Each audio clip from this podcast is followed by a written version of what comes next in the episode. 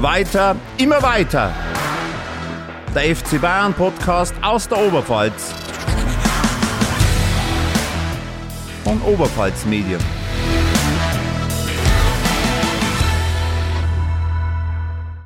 Servus, Grüß Gott und habe die Ehre. Herzlich willkommen zu Weiter immer weiter, dem FC Bayern Podcast aus der Oberpfalz. Mein Name ist Thomas Webel und bei mir ist wie immer wie immer Fabian Leb aus der Sportredaktion von Oberpfalz Medien. Ja, Fabian, wir haben uns ja heute ein Thema rausgesucht, das vielleicht nicht das ganz typische ist für einen Fußball-Podcast, das aber in unseren Augen trotzdem sehr, sehr wichtig ist und vielleicht auch ein Stück weit mehr Beachtung verdient, wobei es die letzten Jahre auch tatsächlich endlich ein bisschen mehr Beachtung bekommen hat, nämlich die Rolle von jüdischen Protagonisten für die Entwicklung des Fußballs in Deutschland und auch speziell beim FC Bayern. Und für dieses Thema haben wir uns heute einen Gast eingeladen. Wir freuen uns sehr, dass es geklappt hat.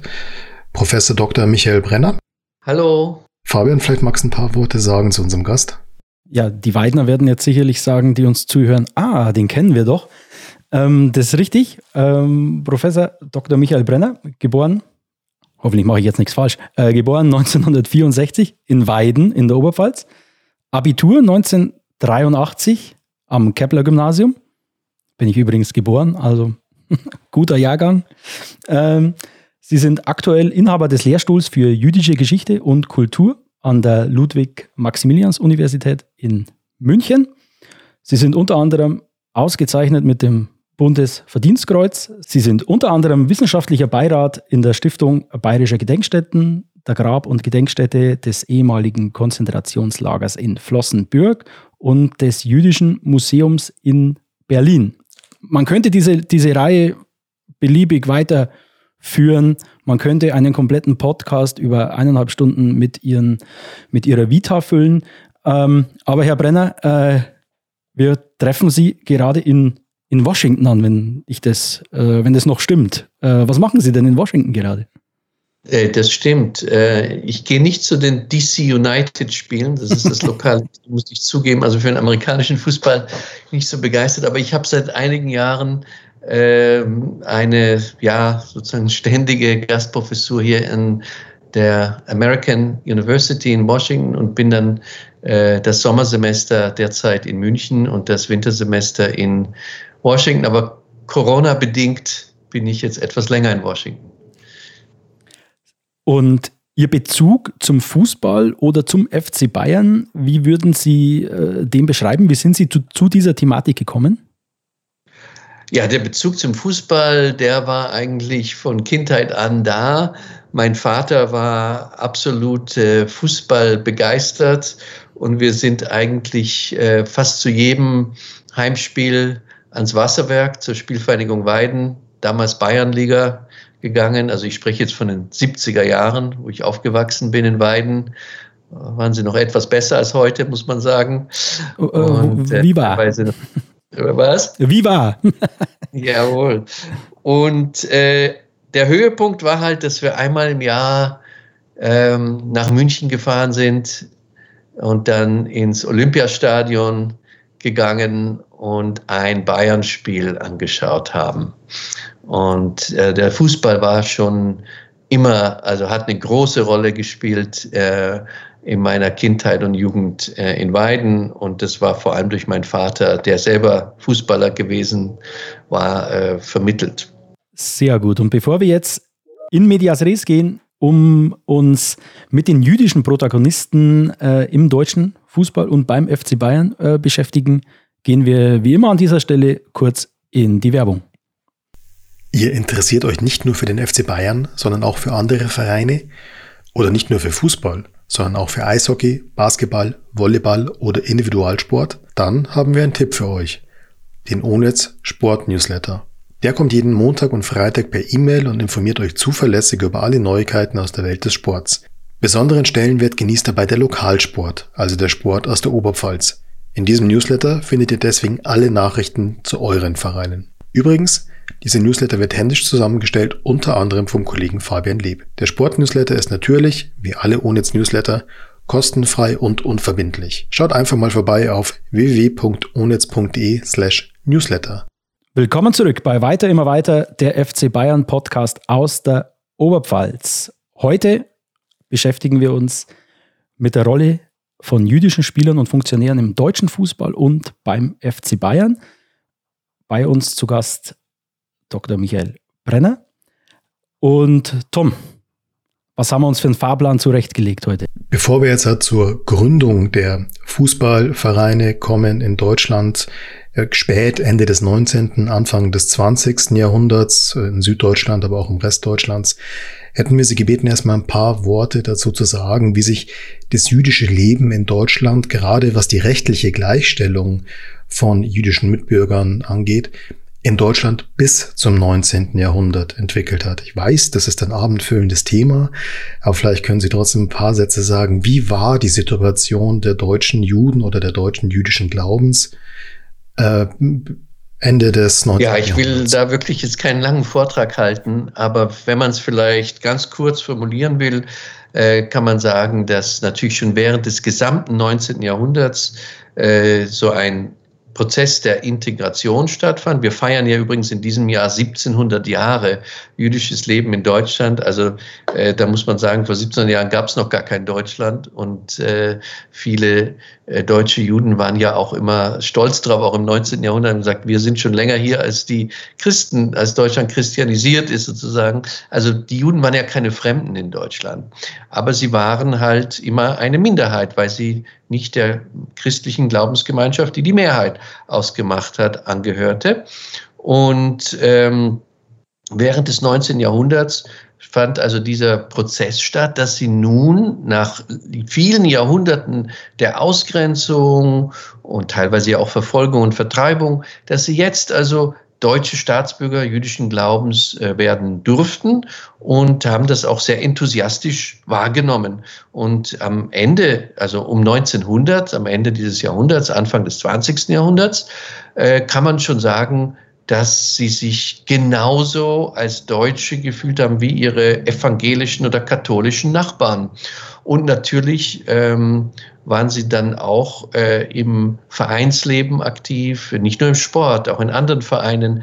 Ab, äh, also ich muss noch dazu sagen, die formale Gleichberechtigung, dass sie jetzt nicht mehr Bürger zweiter Klasse waren, sondern, sondern tatsächlich die gleichen Rechte bekamen, das war erst mit der Gründung des Deutschen Reichs 1871. Also es war ein langer Prozess und wie wir natürlich wissen, wurde der auch immer wieder angefochten, kritisiert, in Frage gestellt. Dann gab es den Rassismus und natürlich ab Ende des 19. Jahrhunderts auch einen modernen politischen Antisemitismus, der versucht hat zu sagen, ja, die gehören aber nicht dazu und, äh, und hat versucht, sie auszuschließen. Aber die meisten deutschen Juden um 1900 haben sich, also wie gesagt, die waren deutsche Staatsbürger jüdischen Glaubens, die waren einfach äh, Teil Deutschlands und haben sich als solche gefühlt.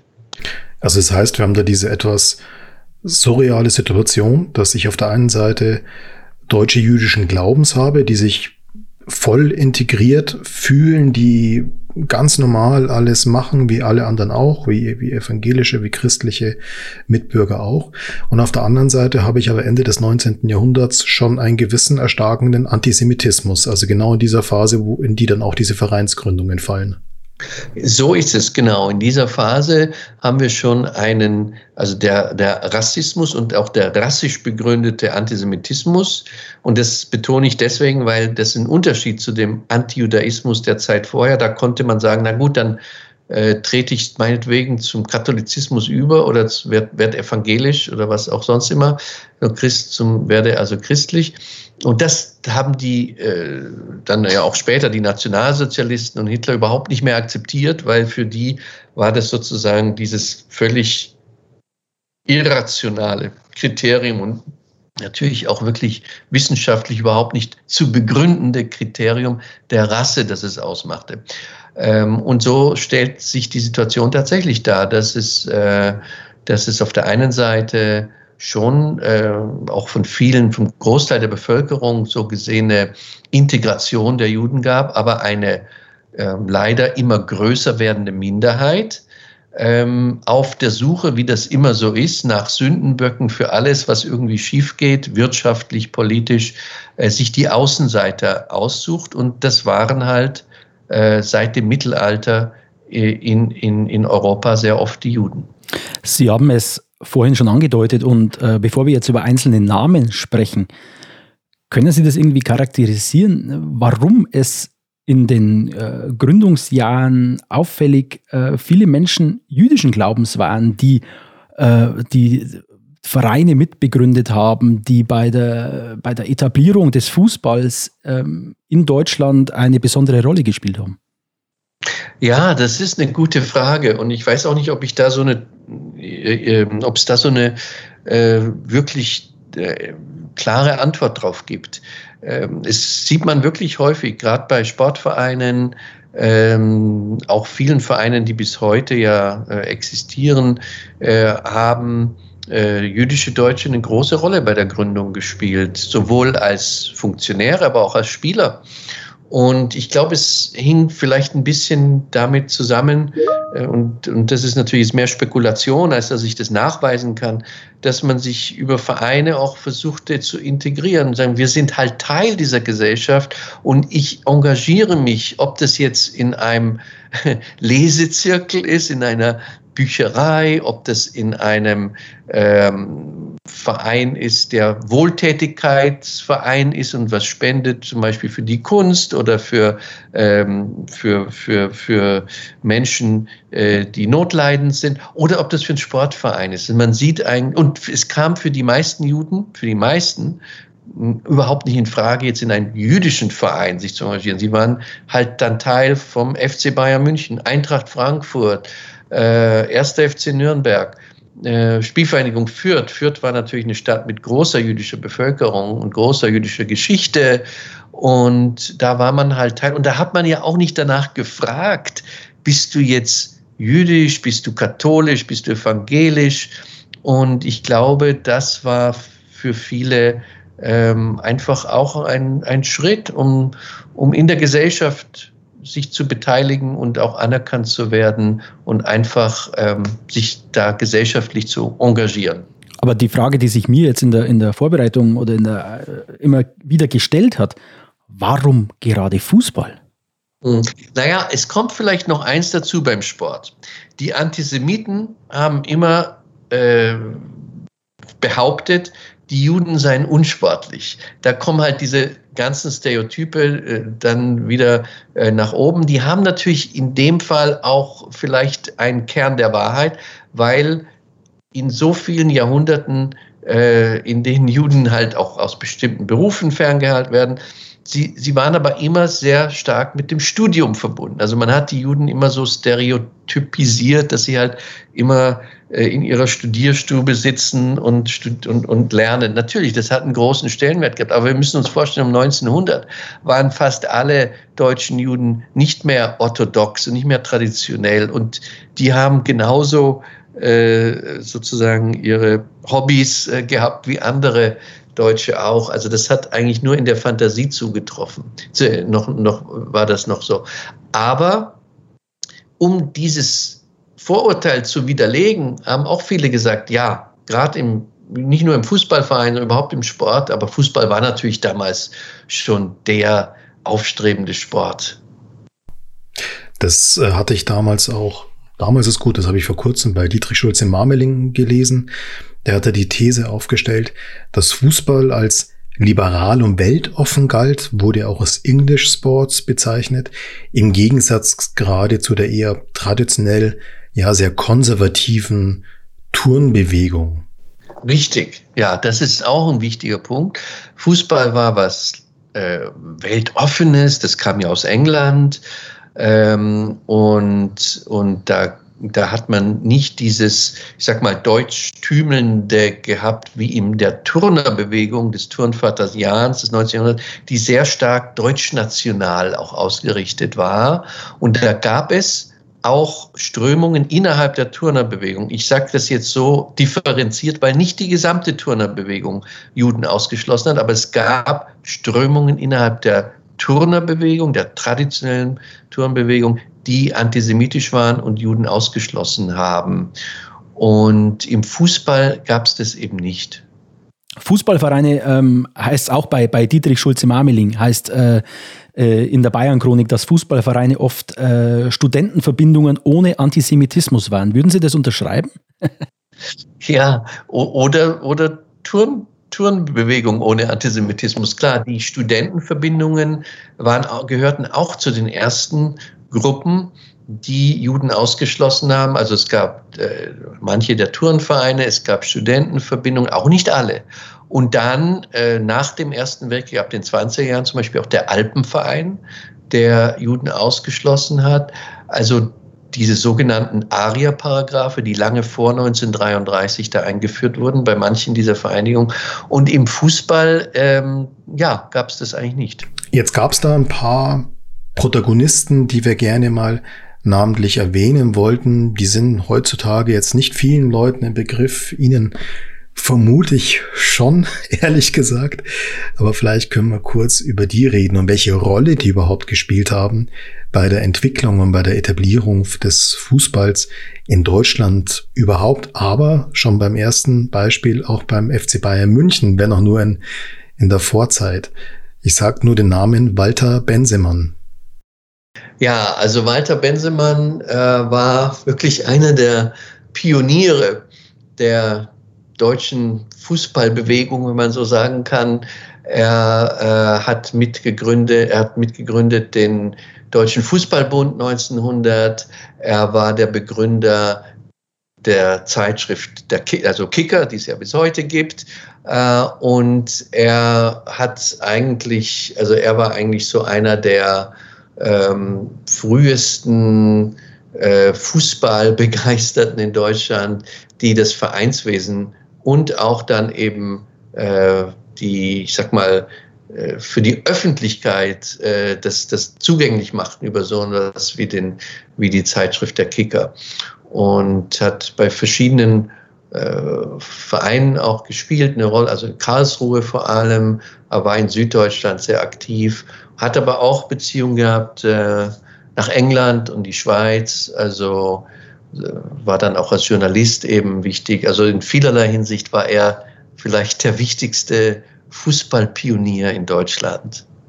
Und für uns vielleicht nicht ganz irrelevant, ähm, soviel ich weiß, war er an der Gründung der Fußballabteilung des MTV 1879 München mitbeteiligt, aus der dann später letztlich durch eine Abspaltung der FC Bayern hervorging. Das ist richtig. Also er war daran mitbeteiligt. Ich glaube, er war noch an der Gründung anderer Vereine, auch in Frankfurt. Ich glaube, der Vorläuferverein von Eintracht Frankfurt, die hießen, glaube ich, Frankfurter Kickers, auch beteiligt. Äh, also er war da, wie gesagt, im süddeutschen Raum ziemlich aktiv, nicht nur in einer Stadt und äh, hat eben auch bei der Vorgeschichte äh, des FC Bayern eine gewisse Rolle gespielt, ja. Ein weiterer Name um den wir nicht rumkommen, ist Gus Manning. Ja, Gus Manning, da äh, ist es äh, auch so, dass der ähm, in der Frühzeit eine große Rolle gespielt hat, aber ganz ehrlich gesagt habe ich jetzt die, die, die Details nicht mehr parat. Das glaube ich, äh, müssten Sie irgendwie auffüllen oder weglassen. Das kriegen wir hin.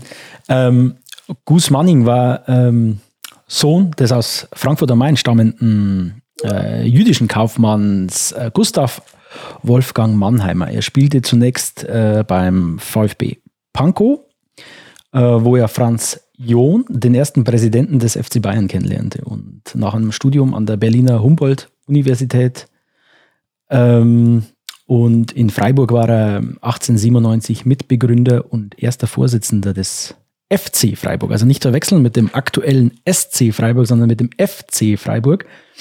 Und Ende 1897 war er dann äh, auch Mitbegründer äh, des Verbandes Süddeutscher Fußballvereine, dem heute äh, viele mögen ihn, viele mögen ihn nicht, Dr. Rainer Koch vorsteht, auch Präsident des äh, Bayerischen Fußballverbandes und aktueller Interimspräsident des Deutschen Fußballverbandes.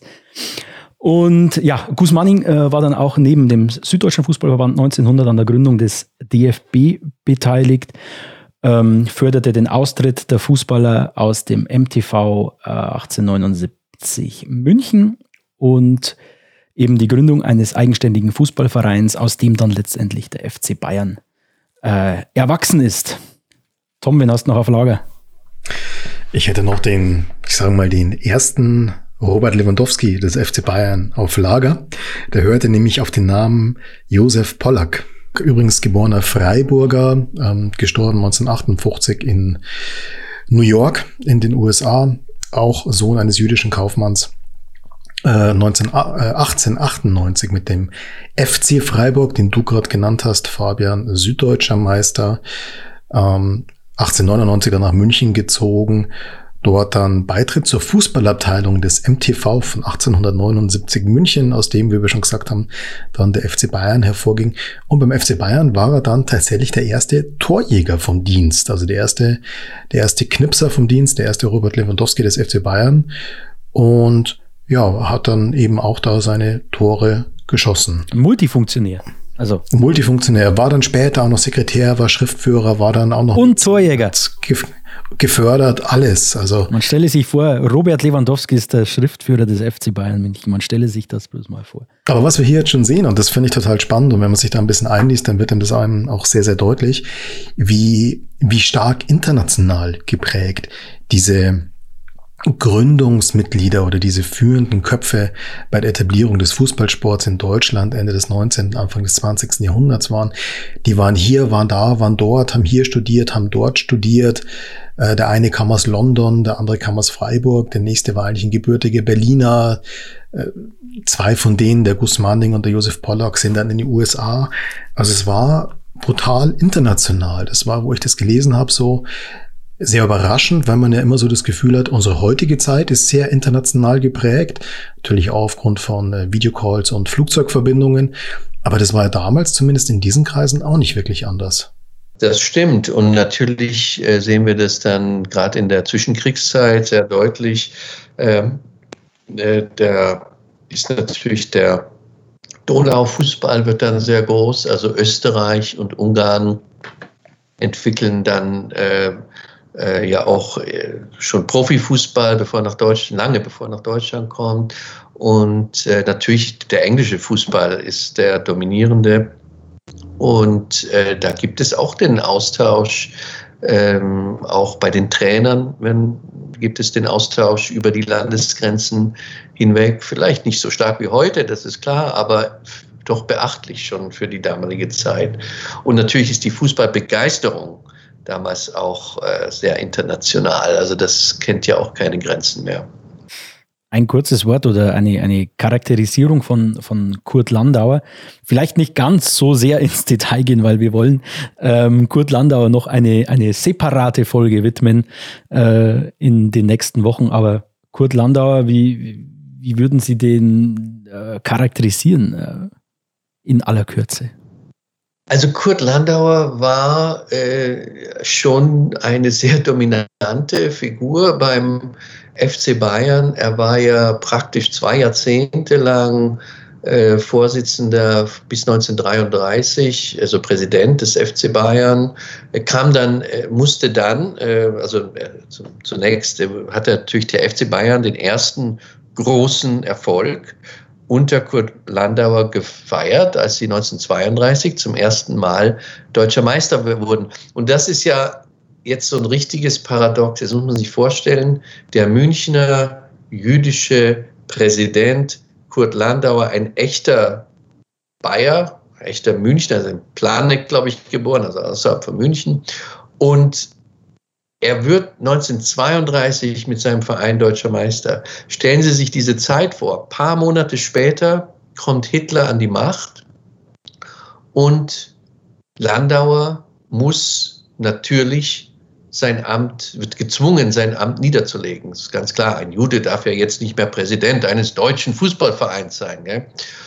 Und äh, ein paar Jahre später er ist dann zuerst arbeitslos, dann ist er in einem Wäscheladen angestellt und ein paar Jahre später wird er dann äh, nach dieser schrecklichen Pogromnacht vom November 1938, als in ganz Deutschland Synagogen brennen, da wird er verhaftet und ins KZ äh, Dachau gebracht.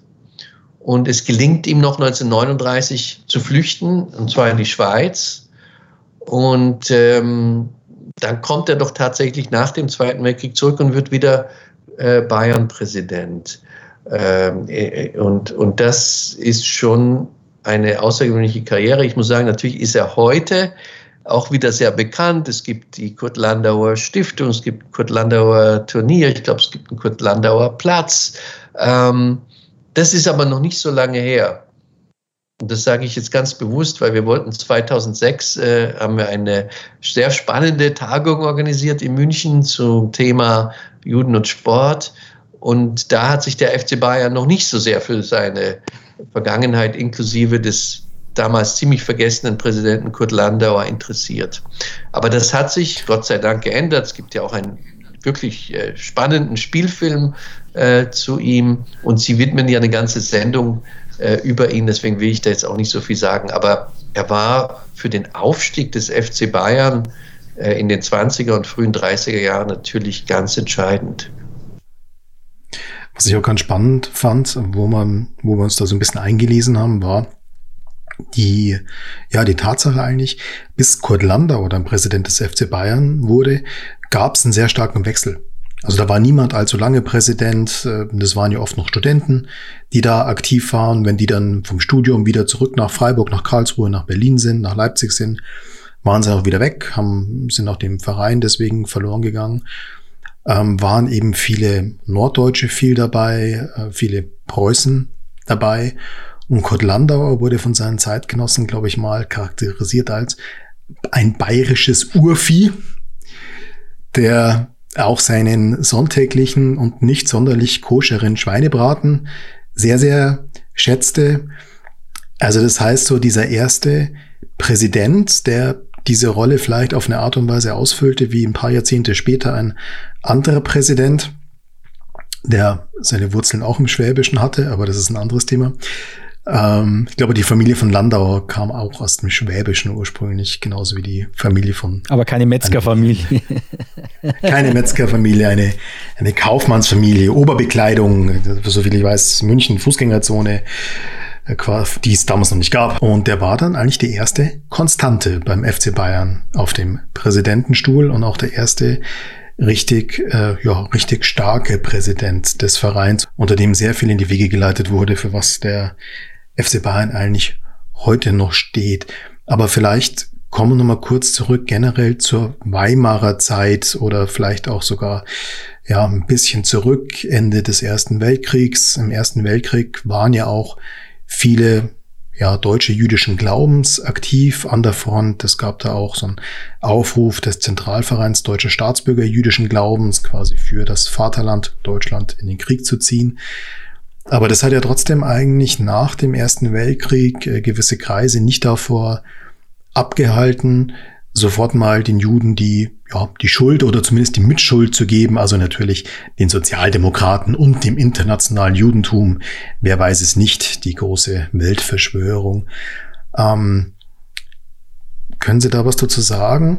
Jetzt war die Situation so, dass Juden teilweise aus dem Krieg zurückkamen. Es, sind Zehntausende gefallen. Es sind viele, viele verletzt worden. Jetzt kommen die zurück. Und es heißt übrigens, ihr seid schuld, dass wir den Krieg verloren haben. Wie hat man da an den jüdischen Gemeinden reagiert?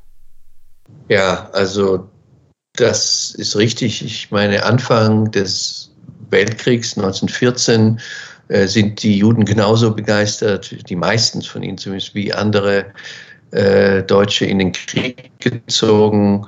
Und viele haben zusätzlich zu den Motiven, die andere hatten, auch noch gesagt, die letzten sozialen Schranken, die werden jetzt fallen, wenn wir gemeinsam im Schützengraben für unser Vaterland kämpfen. Und äh, sind ja prozentual ebenso viele Juden wie äh, Nichtjuden für Deutschland eingezogen und auch gefallen. Und äh, natürlich sehr viele sind auch ausgezeichnet worden. Auch das hat ihnen äh, 20 Jahre später, 25 Jahre später nie mehr viel geholfen. Und ähm, dennoch gab es äh, gerade während des Ersten Weltkriegs und wie Sie sagen, äh, gerade danach eine ein, ein, ein, ein, ein sehr starkes Aufleben des Antisemitismus. Aus dem einfachen Grund, weil natürlich Deutschland den Krieg verloren hatte, anschließend ähm, auch durch die äh, also Wirtschaftskrise natürlich ging und natürlich politisch auch, ähm, äh, ja, ich würde sagen, gedemütigt wurde von den Alliierten, äh, Gewinnern des Krieges und wie immer suchte man nach Sündenböcken, denn die deutsche Armee konnte den Krieg ja nicht verloren haben, der musste im Inneren verloren. Das so ging die sogenannte Dolchstoßlegende. Und wen hat man als ähm, die Schuldigen gefunden? Natürlich äh, die Juden, die waren ja immer da als Schuldige, das sieht man ja bis heute. Und dann waren auch noch die Sozialisten dran schuld. Die hätten also im Inneren dafür gesorgt, dass der Krieg verloren ging. Und das hat tatsächlich nach 1918 dazu geführt, dass der Antisemitismus sehr stark zunahm. Nun muss man sagen, Bayern war eine ganz besondere Situation. Ich habe das in meinem letzten Buch versucht zu beschreiben, Der lange Schatten der Revolution. Bayern war ein besonderer Fall, weil auch der weil es gab ja während des Kaiserreichs in ganz Deutschland keine jüdischen Minister. Das, äh, trotz aller Gleichberechtigung, so hoch hat man die Juden dann doch nicht kommen lassen, dass man sie in ein Ministeramt berufen hat. Und plötzlich war jetzt nach der Revolution 1918 der erste Ministerpräsident des Freistaats Bayern, der Begründer des Freistaats Bayern. Naja, er war ein Sozialist, ein Preuße und ein Jude, Kurt Eisner. Das muss man sich mal auf der Zunge zergehen lassen. Und dieser Kurt Eisner hat den Freistaat Bayern begründet. Ähm, er wurde wenige Monate später von einem Rechtsextremisten, Graf Anton von Arco, ermordet, äh, im Februar 1919 schon und äh, auch unter den anschließenden Revolutionären der Räterepublik, das kam erst nach Eisen, das wird auch erst durcheinander, oft durcheinander gebracht, gab es auch natürlich jüdische Beteiligte.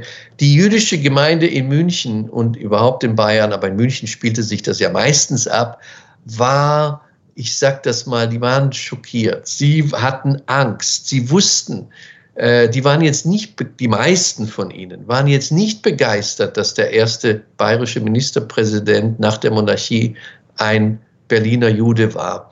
Äh, sie fürchteten, wenn das schief geht, müssen wir den Preis dafür zahlen. Und so war es dann auch. Äh, die meisten waren überzeugt, der entweder Monarchisten oder gemäßigte Sozialdemokraten oder die meisten so im äh, liberalen politischen Lager in der Mitte angesiedelt. Aber von den nun aufsteigenden nationalistischen und rechtsextremen Kreisen, darunter Adolf Hitler und die beginnende NSDAP, die haben gesagt, naja, der Eisner war Jude und manche der Revolutionäre waren Jude, die Juden sind alle Revolutionäre.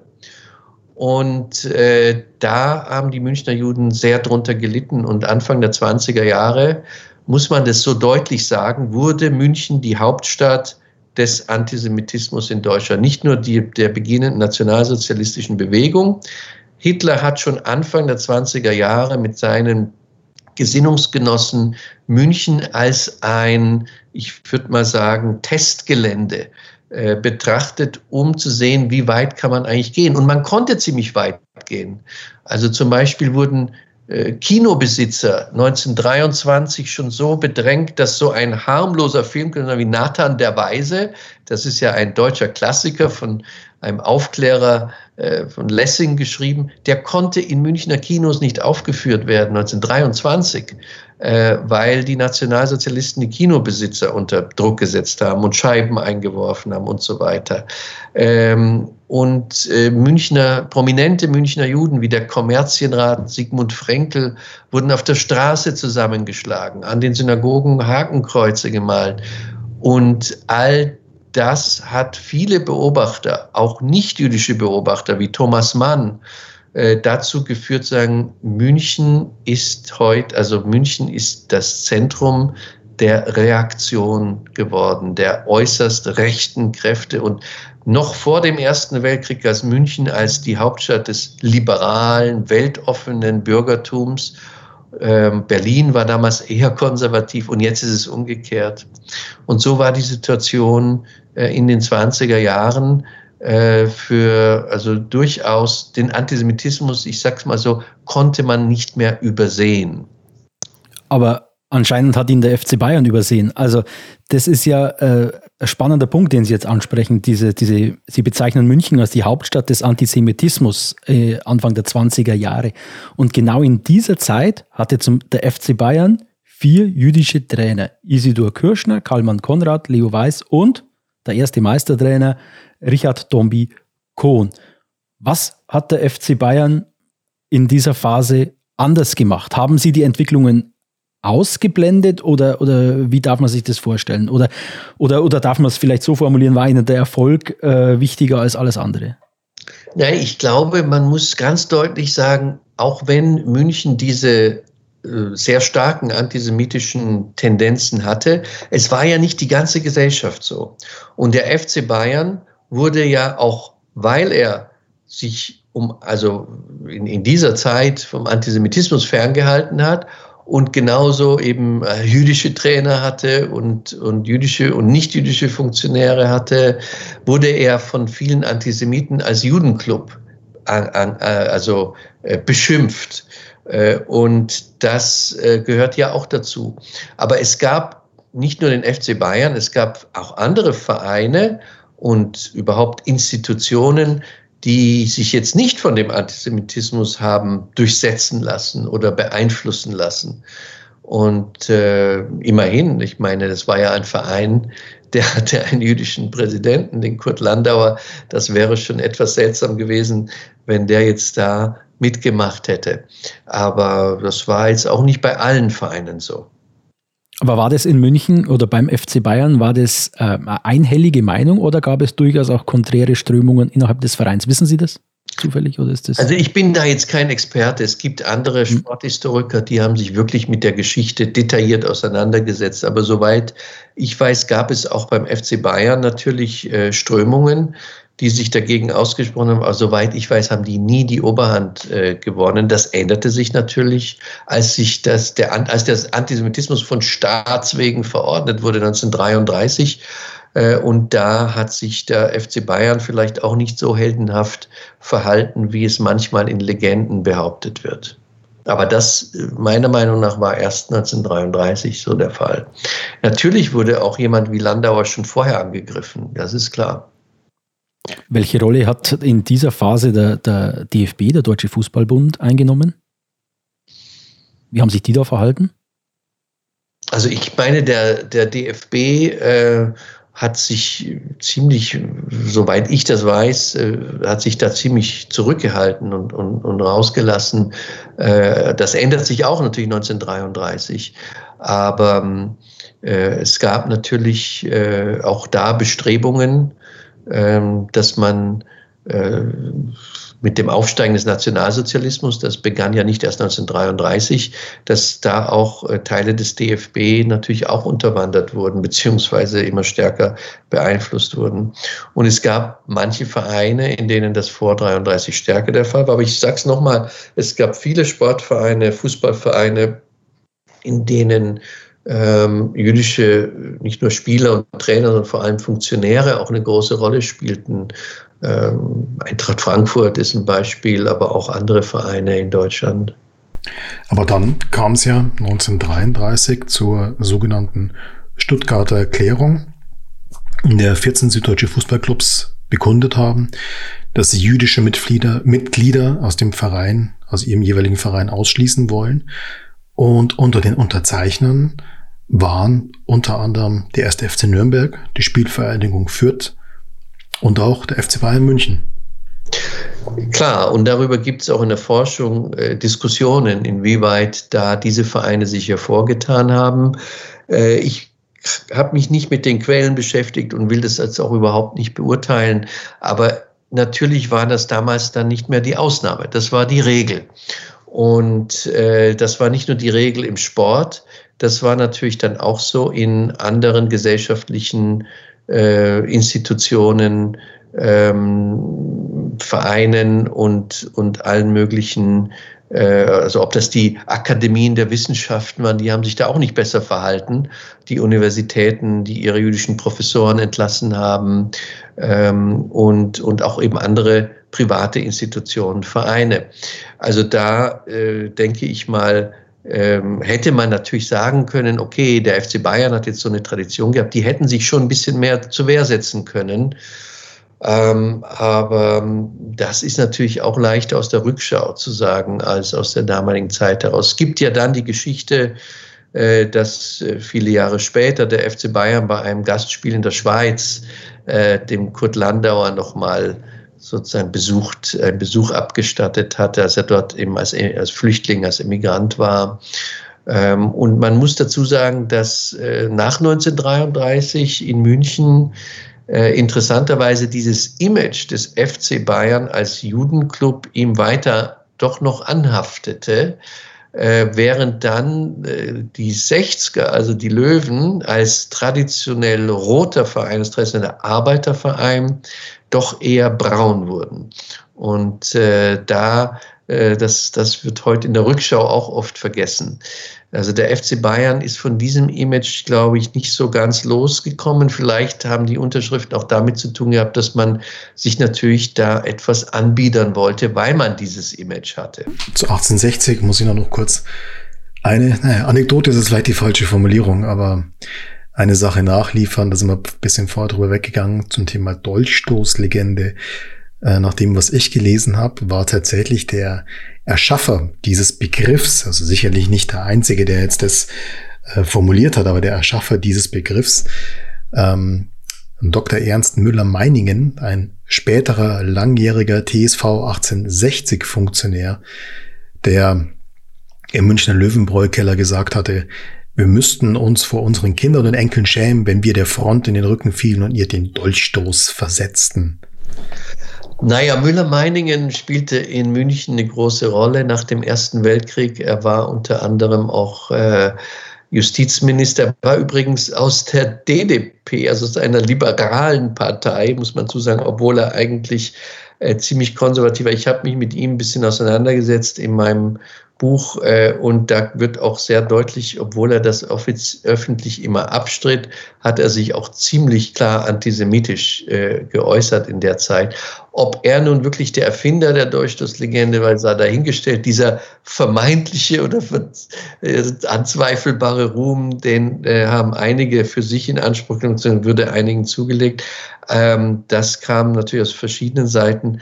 Aber Müller-Meiningen stand für dieses, äh, und er war bei weitem nicht der radikalste, muss man dazu sagen, für diese Atmosphäre in München nach dem Ersten Weltkrieg. Ähm, äh, es war dann, München hieß ja, Entschuldigung, Bayern, äh, die, der Freistaat Bayern galt ja dann als Ordnungszelle im Deutschen Reich. Also dazu gehörte eben eine erzkonservative Regierung, auch vor allem unter dem äh, Ministerpräsidenten Gustav von Kahr 1920, der dann wiederkam 1923 als Generalstaatskommissar und äh, der dieses Wort von der Ordnungszelle prägte. Äh, er hat selber versucht, in seinen Amtszeiten jeweils auch osteuropäische Juden also die sogenannten Ostjuden aus Bayern auszuweisen.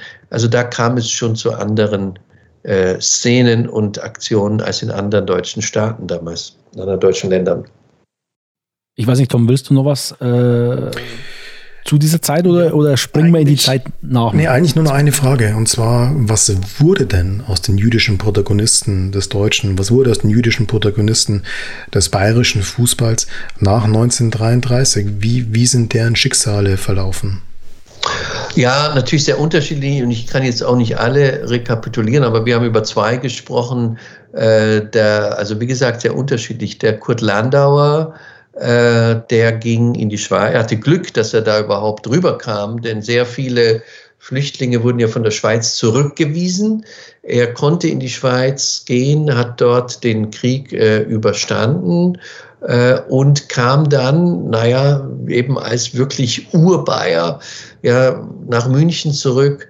Äh, er wurde dann wieder, Präsident wurde dann aber auch wieder abgewählt Anfang der 50er Jahre und er hatte so eine gemischte Karriere, würde ich sagen, nach dem Zweiten Weltkrieg. Seine große Zeit waren, äh, war die Zeit vor 1933.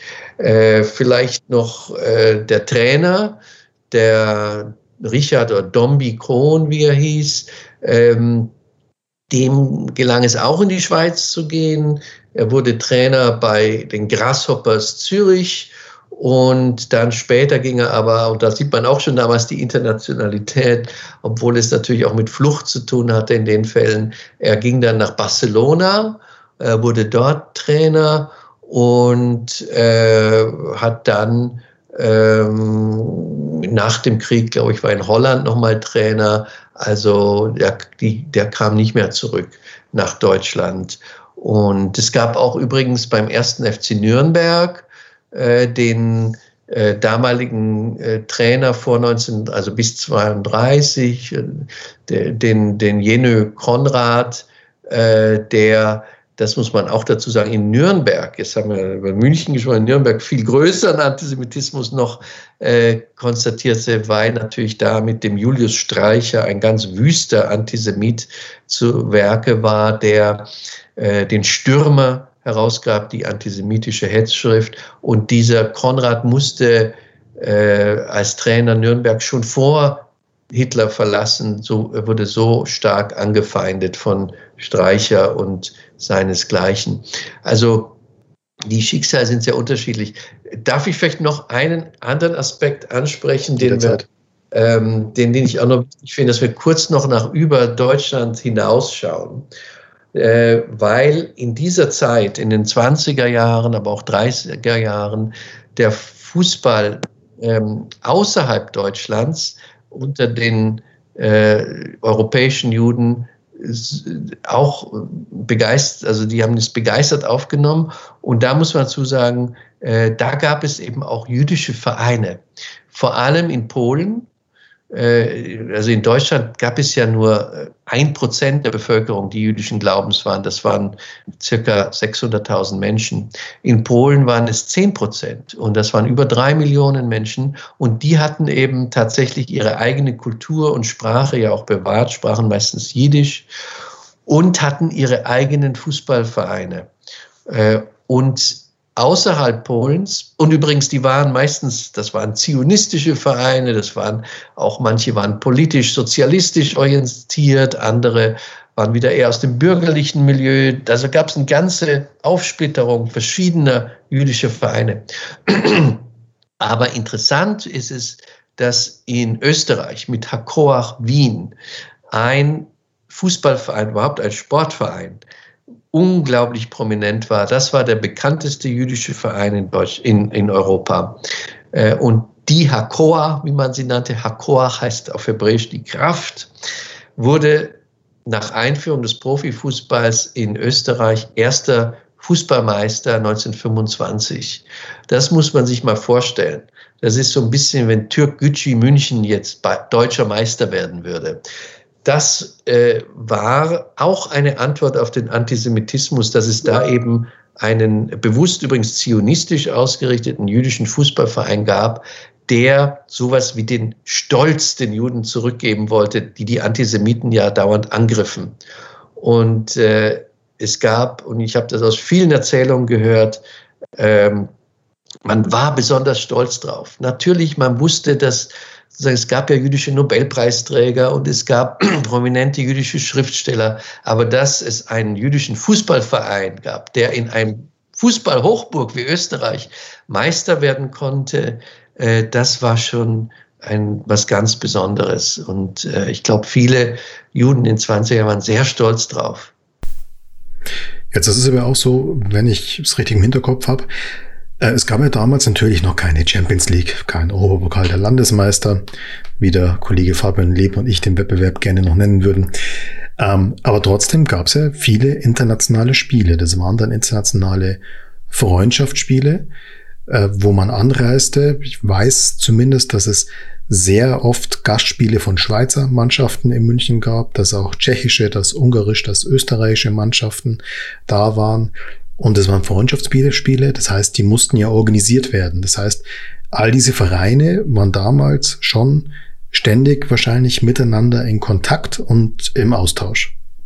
Ja, das stimmt. Und wenn wir schon darüber sprechen, auch wieder zu Hakoach Wien, äh, die sind, ich glaube, 1923 äh, nach England gefahren, haben dort eine Tour gemacht und waren das erste ausländische Team, das eine englische Mannschaft auf englischem Boden besiegt hat, nämlich 5 zu 1 gegen die damals sehr starken West Ham United gewonnen haben. Und äh, das war, also in England zu gewinnen, war schon was Besonderes. Und es gab diesen Austausch auch, äh, auch wenn es noch kein äh, Champions League gab. wenn wir mal ein bisschen äh, Lokalkolorit hier jetzt einfließen lassen, ich glaube, nach, der, nach dem Zweiten Weltkrieg äh, kam es zur Gründung rein jüdischer äh, Fußballvereine durch Überlebende etc. Und ich glaube aber, vor allem in der Oberpfalz, oder? Ich glaube, da können Sie was beisteuern. Ja, also nicht vor allem in der Oberpfalz, aber auch in der Oberpfalz, aber vor allem in Bayern. Äh, vielleicht kurz zum Hintergrund. Es lebten äh, in den Jahren nach 1945 lebten etwa äh, 200, 250.000 jüdische Überlebende äh, in der äh, amerikanischen Zone Bayerns und äh, der amerikanischen Zone Deutschlands. Und äh, das waren Menschen, nur um das nochmal ein bisschen zu erläutern, äh, die ähm, ja nicht freiwillig in Deutschland waren. Viele wurden äh, in Dachau, Flossenbürg oder auf den schlimmen Todesmärschen befreit. Und andere äh, kamen nach 45 in die amerikanische Zone, weil sie weiter wollten. Es gab ja noch keinen jüdischen Staat, noch kein Israel. Und Amerika hat auch keine Einwanderer reingelassen. Also man landete hier in der amerikanischen Zone sozusagen als Sprungbrett. Äh, viele von diesen äh, Menschen hatten ja ihre gesamten Familien verloren. Und nun war man hier, viele lebten auch in Lagern, den DP, also Displaced Persons Lagern. Und man wollte doch wieder so was wie ein normales jüdisches Leben anfangen. Und dieses normale jüdische Leben dazu gehörte, dass man äh, Zeitungen gründete, Theater äh, auch auf Jiddisch. Die sprachen, meisten sprachen Jiddisch, die meisten kamen aus Polen. Und Sportvereine, weil die meisten waren ja sportbegeistert. Und so entstanden dann also die Vereine mit solchen exotisch klingenden Namen, wie ich erfinde das jetzt so ein bisschen, aber äh, Hakoach Neuenburg vom Wald spielte dann gegen Maccabi Schwandorf. Und auch in Weiden gab es Maccabi Weiden. Mein Vater war begeistertes Mitglied. Äh, er spielte nicht mehr. Er hatte Zwischenkrieg in Krakau. Er kam aus Polen, er kam aus Krakau. Äh, bei Maccabi Krakau Fußball gespielt, aber er war Schiedsrichter nach 45 in der eigenen Liga, die muss man sich auch vorstellen, die es da gab. Also es gab eine Liga äh, Südbayern und eine Liga Nordbayern, wo nur Vereine dieser jüdischen Holocaust-Überlebenden gespielt haben. Da gibt es, äh, natürlich muss man dazu Jiddisch lesen können, in der jiddischen Presse dieser Zeit äh, tolle Spielberichte, wie eben meinetwegen Maccabi Weiden gegen äh, ähm, Hagibor Regensburg oder so spielt. Ja, den Namen habe ich jetzt erfunden, vielleicht hießen ja auch Maccabi in Regensburg. Und, ähm, und eigene, also wie gesagt, äh, eigene Ligaspiele. Äh, klar, damals war die Distanz natürlich zu Deutschland äh, schon groß. Man wollte eigentlich, die meisten wollten so schnell wie möglich weg nach dann später in den entstehenden Stadt Israel nach Amerika. Und man wusste ja nicht, ob jetzt äh, wer in der deutschen Mannschaft, äh, wer hat jetzt vielleicht war mitbeteiligt, meine Familie äh, umzubringen. Also da war schon Distanz, da, da spielte man unter sich. Als die meisten ausgewandert waren, ähm, und einige doch zurückblieben in Deutschland äh, und manche wollten weiter Fußball spielen, da hat man sich natürlich auch anderen Vereinen dann angeschlossen ist dann zum Beispiel Maccabi Weiden, wissen Sie das? Ist der in einen anderen Verein übergegangen? Ist der aufgenommen worden? Hat sich der aufgelöst? Wissen Sie das? Der hat sich aufgelöst. Ich habe da jetzt kein Dokument, aber äh, es sind ja äh, 90 Prozent äh, dieser Flüchtlinge äh, aus Osteuropa sind ja weggegangen. Äh, geblieben sind sehr wenige und in Weiden lebten dann äh, vielleicht noch 50, 60 Juden, also in der Mitglieder der Gemeinde äh, da war zu wenig natürlich überhaupt da, um noch Fußball, äh, also da, da hat man sich nicht aufgelegt. Ich weiß nicht, ob sich der eine oder andere dann der Spielvereinigung oder dem Sportverein oder sonst einem Verein in beiden angeschlossen hat. Das, äh, wie gesagt, damals war die Distanz aus den verständlichen Gründen der Geschichte doch noch größer. Ähm, es gibt ein paar Beispiele aus München, wo sie sich Vereinen angeschlossen haben, aber die Details dazu kenne ich jetzt auch nicht. Das heißt eigentlich 180 Grad anders als knapp 50 Jahre vorher. Knapp 50 Jahre vorher die Selbstwahrnehmung eigentlich als Deutsche jüdischen Glaubens, die sich zum Großteil nicht in rein jüdischen Vereinen organisieren, sondern Vereine wie den FC Bayern mitbegründen und dergleichen mehr und nach dem Zweiten Weltkrieg dann diese dezidiert jüdischen Vereine, die sich dann wahrscheinlich auch nach 1948, nach Gründung des Staates Israel, dann zumeist aufgelöst haben. Äh, genau, und äh, manche wurden dann später wieder begründet, also zum Beispiel in München, äh, TuS Maccabi, also Maccabi München, äh, gibt es äh, wieder und ist auch ein Verein, der äh, im Ligabetrieb, naja, eher in den unteren Klassen äh, spielt. Aber das ist auch wichtig, nicht nur mit jüdischen Spielern. Also da sind äh, Spieler, christliche, muslimische Spieler, die jetzt keine Religionsgemeinschaft angehören, sind genauso willkommen, spielen genauso mit. Ähm, aber es gibt den Verein in München wieder mit eigenem Sportgelände und so weiter. Und leider, aber vielleicht kommen wir darauf noch zu sprechen, natürlich leider auch immer mehr Anfeindungen ausgesetzt im Spielbetrieb, dem, dem, dem wiedererstarkten Antisemitismus. Das äh, ist eine der traurigen Geschichten der heutigen Zeit. Aber vielleicht kurz die Zeit noch davor. Wir haben es vorhin im Vorgespräch schon so ganz kurz äh, anklingen lassen, als ich kann nur von mir sagen, als ich jung war, als mein Vater mich damals das erste Mal mit ins Olympiastadion genommen hat, und wir haben über früher beim FC Bayern geredet und die, die quasi die ältere Geschichte des FC Bayern. Ja, da waren damit die 70er Jahre gemeint. Da waren damit äh, Franz Beckenbauer, Gerd Müller und Co. gemeint.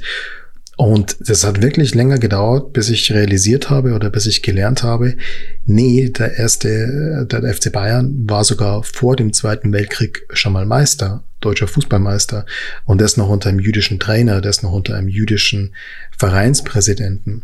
Aber da die Frage, wie war im Fußball in Deutschland so in den, ja, sag mal, 50er bis 80er, 90er Jahren die Wahrnehmung von der Rolle von jüdischen Protagonisten bei der Etablierung des Fußballsports in Deutschland? Naja, das war im Fußball so wie im Rest äh, der Gesellschaft in den 50er, 60er, auch 70er Jahren hat man über diese Themen nicht viel gesprochen und auch nicht viel davon gehört.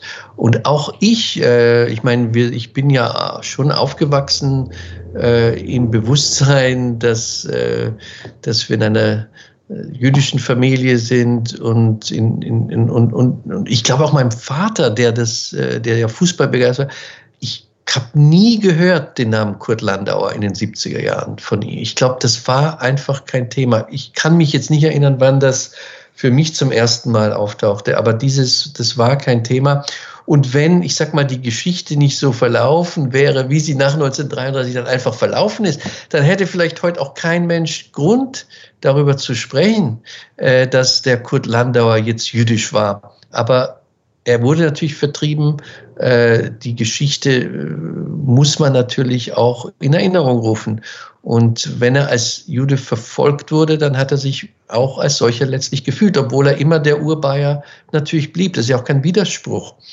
Und für mich, also ich meine, ich sag mal, Hochzeit im Fußball waren auch die 70er Jahre. Also als ich da als Kind äh, und als Jugendlicher die Spiele äh, beim FC Bayern besucht habe, äh, das war klar und, und Sepp Meier und äh, natürlich Beckenbauer und Müller und Katsche äh, und, und, und wie sie alle hießen, ähm, da erlebt habe. Äh, das war super, aber es war auch ähm, damals der lokale Fußball wichtig. Also man ist halt zum Wasserwerk gegangen und man hat sich einfach die Spielvereinigung angeschaut. Äh, und das, das, war, äh, das war wichtig damals, gehörte dazu. Und da spielte das jüdische und jüdische Geschichte keine Rolle. Wie gesagt, ich habe dann viel später 2006 mal versucht, den FC Bayern dafür zu interessieren bei einer Tagung, die wir gemacht haben. Äh, das war ein bisschen schwierig, muss ich ganz offen zugeben. So große Resonanz kam nicht, aber ein paar Jahre später begann das dann und ich glaube, das ist auch ein beachtenswerter Prozess, dass man das heute eben äh, getan hat. Aber naja, wie vieles hätte es ein bisschen früher auch anfangen können. Und ich glaube, bei dieser, bei dieser Wiederentdeckung der eigenen Vergangenheit, da haben die, die härtesten der harten Bayern-Fans also wirklich die Ultraszene, die ja im, im Volksmund äh, nicht den allerbesten Ruf ähm, genießen, die haben da eine nicht unwesentliche Rolle gespielt. Können Sie auf das kurz eingehen? Die, die Ultras. Absolut. Ja. Also äh, ich glaube, das ist wirklich so, dass hier die, die, die Bayern, die, die richtigen Bayern-Fans äh, auf der richtigen Seite, würde ich sagen, standen und sagten, jetzt schaut doch mal eure eigene Vergangenheit an. Das ist doch nichts, was man äh, verschweigen muss. Im Gegenteil, es ist doch eigentlich was, wo der FC Bayern sagen kann, da haben wir uns doch eigentlich ganz gut verhalten und es gibt diese Geschichte des FC Bayern, vielleicht auch dann noch diesen Besuch in der Schweiz. Ähm, ich kann mich noch erinnern, wie 2006, äh, als da einer der FC Bayern Vizepräsidenten zu mir ins Büro kam und wir über die Tagung sprechen, da herumgeduckst und ge, ge, ge, ja, das ist so ein Kapitel, über das man noch nicht so richtig sprechen wollte. Und da waren die Bayern-Fans doch viel schneller dabei. Das, das muss man wirklich sagen, als das Präsidium damals. Das Präsidium hat dann nachgezogen. Aber, aber wie, wie kommt denn das zustande? Wenn, ich meine, die Ultras des FC Bayern, die fordern, die fordern immer viel. Und der FC Bayern ist jetzt nicht äh, dafür bekannt, da auf alle Forderungen einzugehen. Wie hat, haben die Ultras oder die, die, diese Vereinigungen äh, der Fans das geschafft, dass sich der Verein seiner eigenen Historie widmet, dass da ein Umdenken stattfindet? Wie haben sie das geschafft? Also wie das im Detail verlief, wissen sicher andere viel besser als ich, weil ich da nicht beteiligt war. Äh, aber ich glaube, es hatte einfach viel mit der mit dem Umschwung auch der gesellschaftlichen Stimmung zu tun, dass das jetzt also auch einfach ein Interesse in Deutschland dafür gab, für die deutsch-jüdische Geschichte und Kultur und was es da gab und dass man das doch jetzt nicht unter den Teppich kehren musste. Und äh, im Gegenteil, jetzt war das ja vielleicht sogar ein bisschen in und modisch, dass man das hervorkehrte. Und warum nicht? Also dann konnte man das auch tun. Hm ich glaube, vorher war das so, wenn man nur das Wort Jude aussprach, da war das schon irgendwann einem schon unangenehm dabei. Und das hat sich halt geändert. Und das entdeckt ja manchmal, ich sag mal, an den Wurzeln der Gesellschaft und die und, und sowas wie ein Fanclub entdeckt sowas manchmal, bevor es irgendwelche Funktionäre entdecken. Welche Rolle, das würde mich noch interessieren, welche Rolle hat denn das Engagement des FC Bayern in Katar gespielt. Ich weiß, dass es da viele Artikel dazu gab, dass es viele Blogbeiträge dazu gab, die letzten Endes auch diese Wiederentdeckung von Kurt Landauer, die ja irgendwann auch die Vereinsführung vorangetrieben hat, als vollkommen unglaubwürdig abgekanzelt haben, weil solange man in einem Land wie Katar so intensive wirtschaftliche Interessen verfolgt, wie es beim FC Bayern der Fall ist, sei es ja einfach alles nicht glaubwürdig. Ähm, aber welche Rolle, glauben Sie, hat, hat das gespielt, diese, dieses Engagement? Naja, das hat in, in beide Richtungen gewirkt, glaube ich.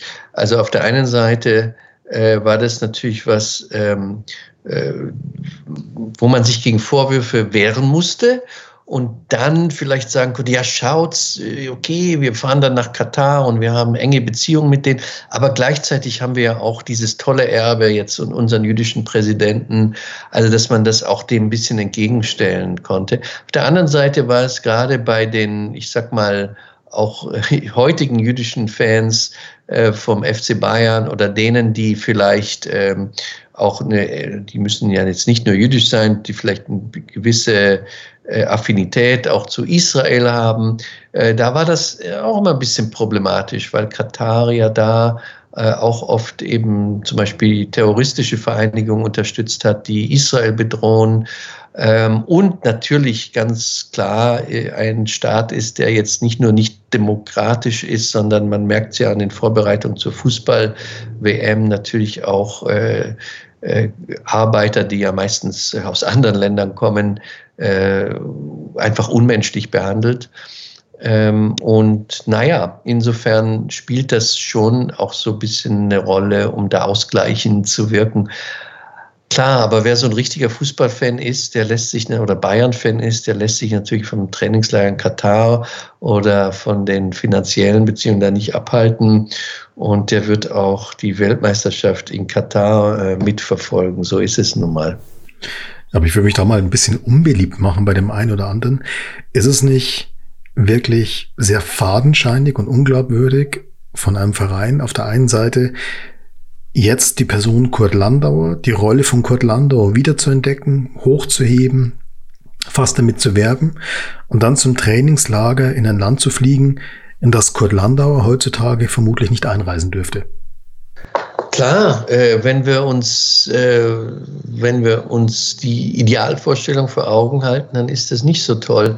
Aber alle Nationalmannschaften werden bald nach Katar äh, fliegen.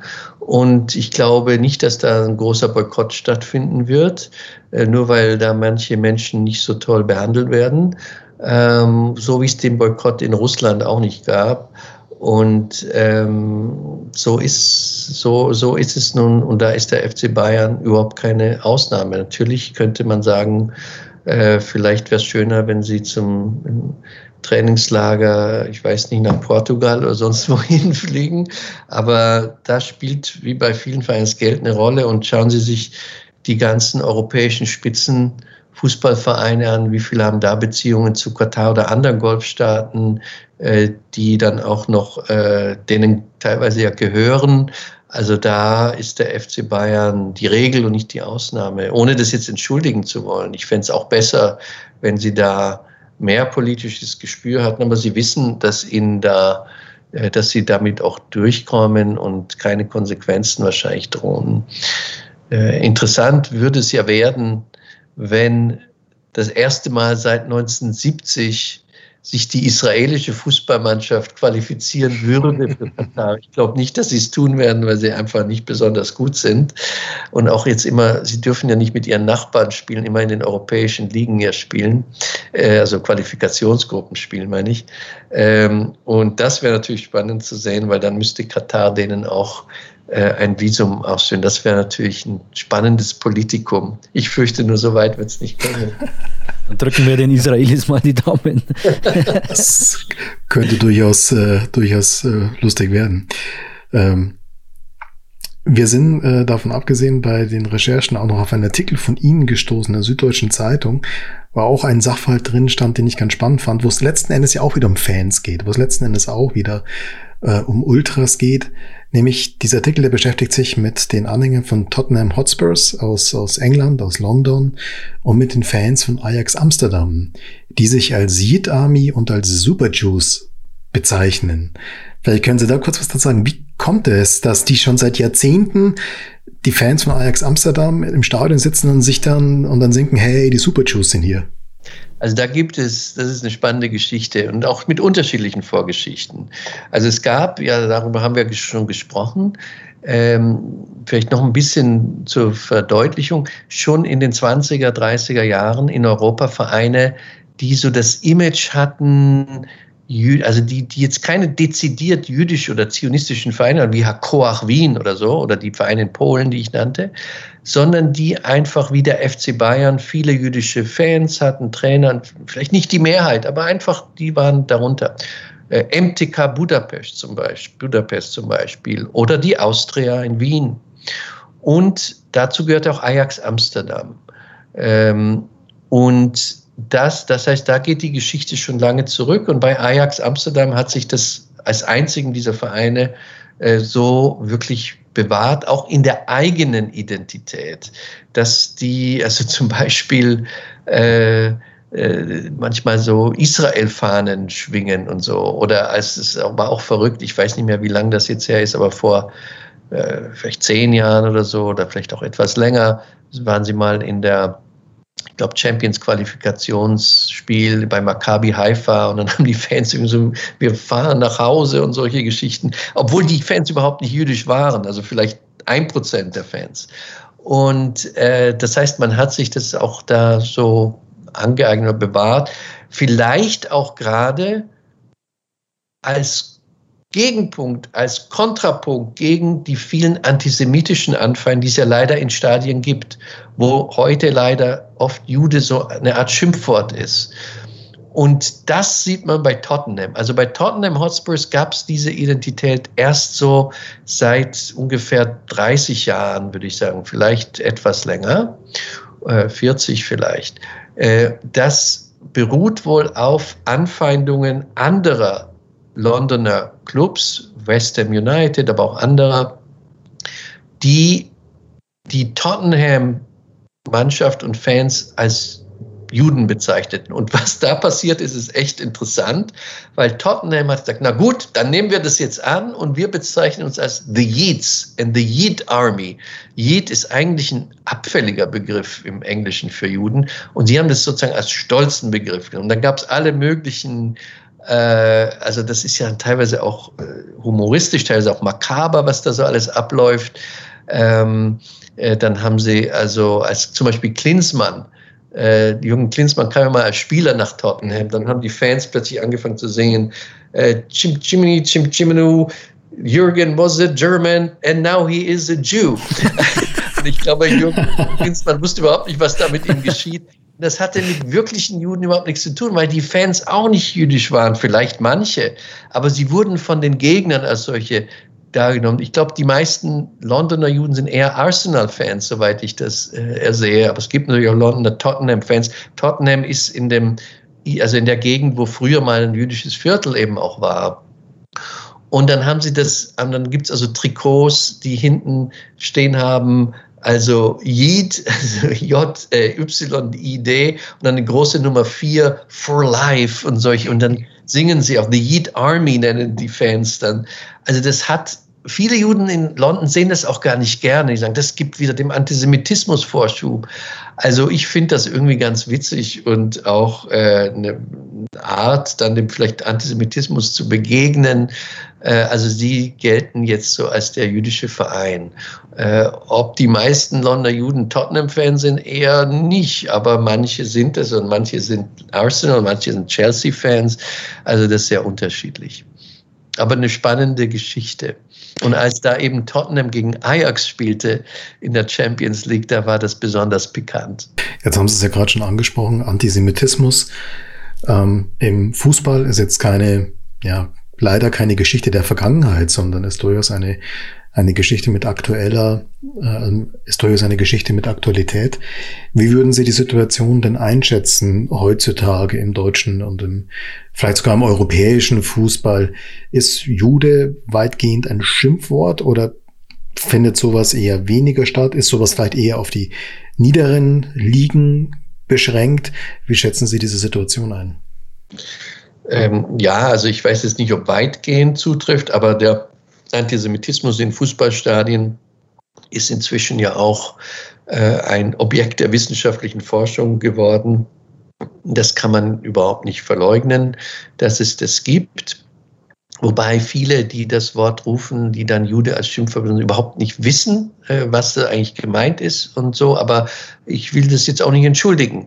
Ich glaube, man muss sich, bevor man den Mund aufmacht, auch überlegen, was da rauskommt. Und viele tun das nicht. Im Fußballstadion genauso äh, wie am Stammtisch oder im Schulpausehof oder äh, ja, auch äh, bei vielen vielleicht äh, durchaus in, in, im beruflichen Umfeld oder auch in der Universität, wo auch immer. Aber im Fußball, äh, Fanclubs äh, gibt es das.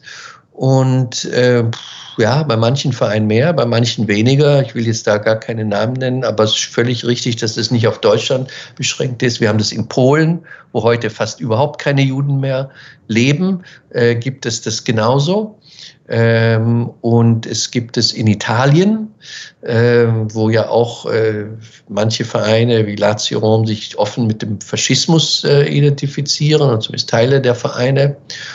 Ähm, und man muss dazu sagen, das sage ich jetzt auch bewusst, es gibt solche rassistischen Tendenzen ähm, ja auch in Fußballvereinen in Israel. Also Beta Jerusalem ist ein Verein, das ist natürlich nicht antisemitisch, aber Beta Jerusalem ist ein Verein, der ist bekannt dafür, dass sie gegen arabische Spieler äh, auch äh, hetzen. Und äh, da muss man dazu sagen, die israelische Fußballmannschaft hat heute äh, fast die Hälfte arabischer Stammspieler. Einer von ihnen spielt in Hoffenheim in der Bundesliga. Und das ist ein gutes Beispiel für Koexistenz zwischen jüdischen und arabischen israelischen Bürgern. Ähm, aber auch das gibt es. Also in allen Ländern ist leider der Rassismus und äh, Extremismus hat Eingang in die Stadien gefunden. Äh, in Deutschland genauso wie in Italien und leider auch in manchen israelischen Vereinen. Nur da geht es natürlich nicht gegen die Juden, das ist klar. Aber besser ist es deswegen auch nicht.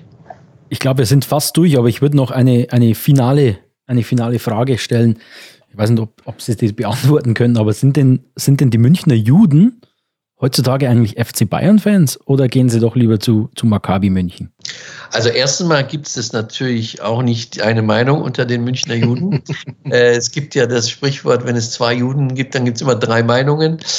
Aber ich muss sagen, das sind natürlich zwei unterschiedliche Ebenen. Also ich glaube, man ist nicht entweder Maccabi oder äh, FC Bayern. Auch nicht ganz ernst gemeint nicht ganz, ja klar, ich bin jetzt nicht ganz sicher, in welcher Liga die, der Maccabi in der nächsten Saison startet, A oder B-Klasse. Also das ist dann noch ein bisschen Liga-Unterschied. Minimal. Ähm, aber aber äh, ich kenne sehr viele, äh, na gut, man muss dazu sagen, ich kenne auch viele, die überhaupt nicht sportbegeistert sind. Die gehen wahrscheinlich in kein Stadion. Und von denen, die es sind, äh, kenne ich sehr viele Bayern-Fans. Es gibt auch 60er-Fans, muss man auch sagen. Warum nicht? Ähm, auch unter den Münchner Juden. Aber die Bayern-Fans sind schon stärker, glaube ich. Äh, und äh, ich muss dazu vielleicht noch eine Geschichte erzählen, äh, die so ein bisschen das Bewusstsein der deutschen Juden früher, also als ich aufwuchs in den 70er Jahren, verdeutlicht. Ähm, man hat damals noch unter den in Deutschland lebenden Juden so ein bisschen Distanz doch zu Deutschland gehabt, weil man sagt, ja, wir sind jetzt hier, aber äh, weil wir halt zufällig nach dem Krieg hier gelandet sind und man wurde auch im Ausland oft so ein bisschen angefeindet von Juden, dass man in Deutschland lebt. Wie könnt ihr da leben, dem Land der Mörder und so weiter. Und als 1974 das Endspiel der WM war, Deutschland-Holland, da waren viele Juden, die in Deutschland eben lebten, äh, waren eher für Holland, weil sie gesagt haben, ja, Deutschland, so richtig können wir uns damit nicht identifizieren. Und Holland war auch, äh, ja, da war zumindest der Mythos da, die waren die großen Widerstandskämpfer gegen die Nazis und so, ähm, was natürlich auch Brüche hat. Also da hatte man so ein bisschen Zweifel und ich weiß das noch, weil meine Generation, wir waren damals Kinder, waren natürlich alle für Deutschland, aber die ältere Generation waren da nicht so sicher. Aber alle, auch in der älteren Generation, waren Bayern-Fans. Das war kein Problem. Also deutsche Nationalmannschaft hatte so ein bisschen Probleme, aber FC Bayern, klar. Und ich weiß noch in den 70er Jahren den Landes, äh, also Pokal, in den Landesmeister-Pokal-Endspielen, da haben natürlich alle für Bayern gefiebert. Bei Deutschland war es nicht ganz so enthusiastisch. Und das ist heute nicht mehr so. Und heute gibt es ja FC Bayern Fanclubs in Israel, aber es gibt auch viel Begeisterung für die deutsche Nationalmannschaft in Israel. Das habe ich selber erlebt bei der letzten EM und WM, wo man dann auch toll in Tel Aviv die Spiele am großen Monitor, nicht im Biergarten, aber am Strand äh, verfolgen kann. Und da gab es auch viele Fans für Deutschland, was vor 30, 40 Jahren eben überhaupt noch nicht denkbar gewesen wäre. Worauf führen Sie diese Entwicklung zurück? Ja, es ist eine gewisse Normalisierung, glaube ich. Also erstens mal hat es auch damit zu tun, dass Deutschland sich äh, seit den, sag mal, 80er, 90er Jahren äh, immer mehr einfach mit dieser Vergangenheit, mit dieser Geschichte beschäftigt. Ähm, und natürlich, dass auch viel Zeit vergangen ist. Es leben ja auch sehr viele Israelis in Berlin äh, mittlerweile. Ich weiß nicht, ob sie Hertha-Fans sind, die Armen, aber vielleicht sind sie auch Bayern-Fans. Äh, aber, oder Union-Fans, Union. das glaube ich weniger. Äh, dann äh, muss man sagen, äh, gibt es eben auch sehr also ganz, ganz äh, natürlich viele Generationen Abstand. Äh, aber auch das muss man sagen, mit dem Wiedererstarken des Antisemitismus, ja nicht nur in den Fußballstadien, sondern äh, einer Partei äh, wie der AfD, die den Holocaust verharmlost, ähm, wird es auch wieder schwieriger. Und die meisten Juden, die heute in Deutschland leben, sind ja sowieso russischer Herkunft. Das, die sind seit den 90er Jahren aus der ehemaligen Sowjetunion eingewandert. Und ich kann nicht sagen, äh, für welche Mannschaften die stehen, aber ich glaube, die sind inzwischen auch so äh, sozialisiert in Deutschland, dass wenn sie Fußballfans sind, sie für ihre lokalen Teams eher sind. Okay, das heißt, wenn ich das dann mal zusammenfasse, für mich so zum Mitnehmen aus diesem Podcast. Auf der einen Seite sind wir jetzt vielleicht 100 Jahre später, 120 Jahre später wieder an einem Punkt, wo wir schon mal waren, dass es eine gewisse Normalität gibt, dass in, äh, in Israel Spiele der deutschen Nationalmannschaft angeschaut werden, dass ähm, jüdische Sportler ganz normal Mitglieder in, in ganz normalen Sportvereinen sind, nicht nur eben bei Maccabis und Hakoas. Und auf der anderen Seite haben wir wieder diesen, ja, diesen ansteigenden Antisemitismus. Und meine These wäre, genau deswegen ist es so wichtig, dass man sich als FC Bayern, als FC Bayern Fan auch mit dieser Geschichte des Vereins beschäftigt, dass man realisiert, dass, dass der FC Bayern schon vor Gerd Müller, Franz Beckenbauer und Co. Erfolge gefeiert hat und das Ganze in den 30er Jahren unter einem jüdischen Präsidenten und einem jüdischen Cheftrainer. Fabian? Man möchte dem Verein zurufen, gerade noch rechtzeitig aufgewacht. Aber was für eine Folge. Ähm, vielen Dank an unseren heutigen Gast, Professor Dr. Michael Brenner, live aus Washington. Was für eine Internationalität hier bei uns. Ähm, ich mag wirklich äh, ein kleines Lob äh, noch aussprechen, während wir in den letzten Folgen uns mit unseren Gästen eher erinnert haben, glaube ich, können wir heute sagen, heute haben wir auch noch was gelernt. Also es war wirklich, wirklich fantastisch. Vielen Dank an unseren heutigen Gast. Es war uns eine, eine große Ehre. Ich bedanke mich auch und hat mir viel Spaß gemacht und ich hoffe, irgendwann wieder im Stadion sein zu können. Das, das wünschen wir uns alle. Äh, hoffentlich ist es bald wieder soweit. Das war's von der heutigen Folge von Weiter, immer weiter, der FC Bayern Podcast aus der Oberpfalz. Wenn es euch gefallen hat, abonniert uns überall dort, wo es Podcasts zu hören gibt. Und ansonsten bis zum nächsten Mal. Macht's gut. Ciao. Servus.